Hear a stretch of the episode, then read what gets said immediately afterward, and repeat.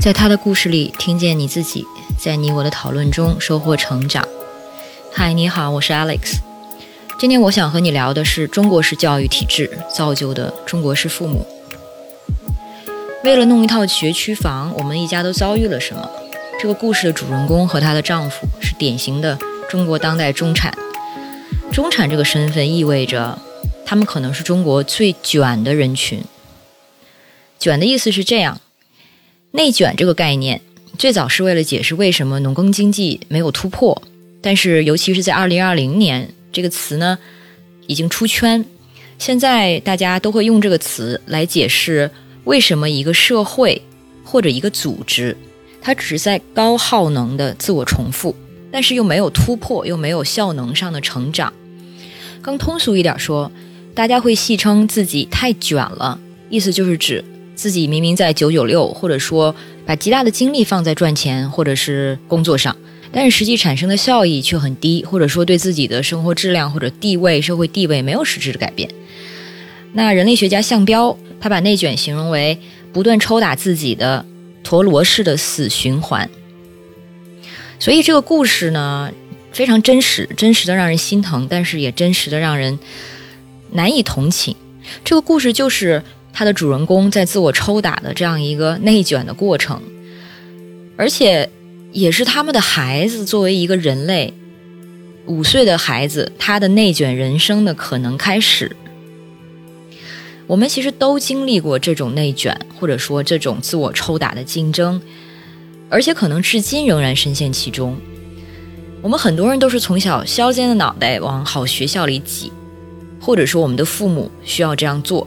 然后我们一路竞争到毕业，再竞争考研，竞争找工作，竞争找结婚对象，竞争买房，然后再竞争让自己的孩子削尖了脑袋往好学校里挤。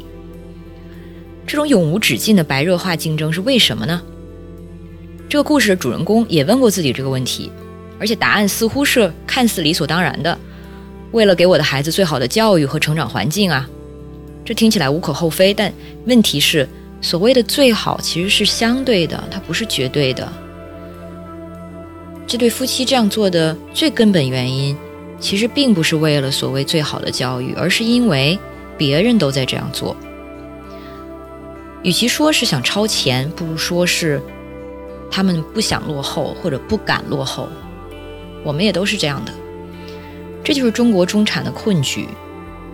其实，如果对于某些家庭来说，挑好学区这种事情根本没有这种条件，你挑都不敢挑，想都不敢想，其实也就算了。但是偏偏如果是你是中产的话，就会觉得家里挤一挤还是能做得到的。更何况周围也都是同样阶级的家庭，全都告诉你你必须这样做，所以到最后根本由不得你不参与，由不得你退出，因为在这个内卷的机制里，你是不进则退的。比如说，就算是你很佛，很想让孩子在一个自在宽松的环境里长大，而不去担心高压的课业跟竞争，但你周围的家长不是这样的，你的孩子身边的孩子也不是这样的。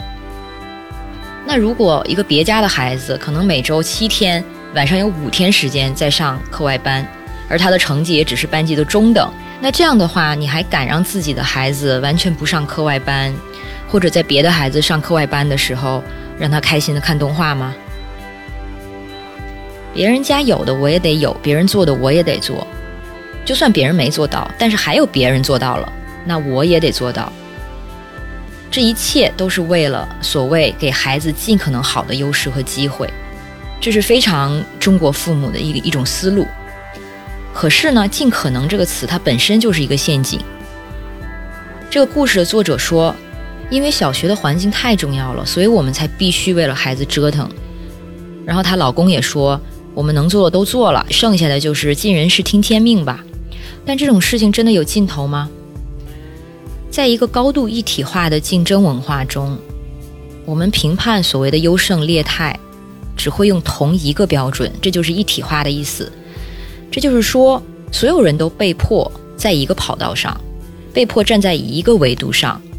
所以你只能努力的往前挤，再往前挤。关键是呢，你又看不到尽头，你前面永远有无数人，所以你永远不会觉得自己已经足够靠前了。这种情况下，前面越是未知，资源越是匮乏，我们的内心越是不安。但我们也只能知道这么多，所以你别无他法，只能再努力的往前挤一点儿，再挤一点儿。所以我们会为了孩子的教育不停的投入，不停的加码。虽然不知道能具体产出什么，但是好像不这样你就落后了，你就仿佛剥夺了孩子的机会和可能性。然后在这样一个持续的高消耗的死循环里，一辈子就这样卷进去了。然后我们遇到孩子不听话或者不顺从的时候，想一想，我们为孩子以这样的名义做出的一切，就自然而然地说出了那一句话，就是我们从小自己最讨厌听的那句话，就是。我做的一切都是为了你好。在故事的最后呢，作者的孩子被录取了。有人问他这一切值得吗？他说不知道该怎么回答。我也不知道该怎么回答。我肯定没办法说这一切不值得。但是我可以很确定的一点是，这一切都还只是个开始，是这对夫妻需要做的教育投入的开始，也可能是他们的孩子五岁的童童。踏上一个内卷的生活路径的开始。当然，我衷心的希望不是这样，而且即使是这样，也并不是这对夫妻的错，这是这个社会的错。很遗憾，我对中国的主流教育的确非常悲观，也不觉得故事里的这种情况有所谓的解决方法。但是呢，这不代表在主流之外就毫无出路。我觉得最好的答案，可能也只存在于一些相对另类的。教育选择，或者是人生状态的选择里，就是包括所谓的另类教育或者另类的生活方式。